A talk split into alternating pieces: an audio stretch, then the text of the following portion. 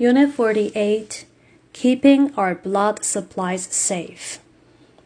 If you are ever in a serious accident, you may need a blood transfusion to save your life.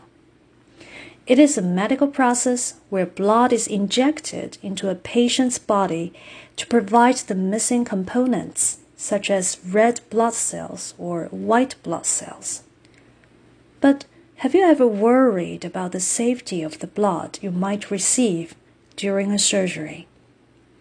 From now on, you should know more about what has been done to keep our blood supplies safe because it's often a matter of life and death. International Federation of Red Cross and Red Crescent and other similar organizations across the world work hard to assure a safe supply of blood for medical emergencies. There are three major steps to make sure the blood is clean and available. The first step is to accept blood only from people who volunteer to give their blood freely, never from paid donors. Unpaid donors are more likely to answer a series of screening questions truthfully. The reason is that these people will not donate their blood for money. There is, therefore, no benefit for them to lie about their health. Health related questions such as what medications are you taking and what practices do you follow to assure you have safe sex are the first line of defense against infected blood.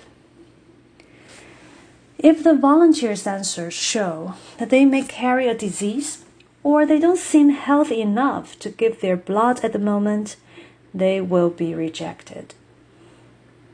Once blood is collected from healthy volunteers, technicians test it for several different diseases, including AIDS, hepatitis, and syphilis. Only the blood that passes all of the lab tests is processed further. Then the blood is put through a filter to remove its white blood cells, which often cause rejection reactions in transfusion patients. Finally, after all of these processes, technicians label and store the blood. To make sure it remains safe for use, they store it in secure areas until it is needed. Organizations that collect and distribute blood take the safety very seriously. Our blood supplies are safer than ever, according to the Red Cross. So, if you're ever in a position to need donated blood, you can depend on its safety.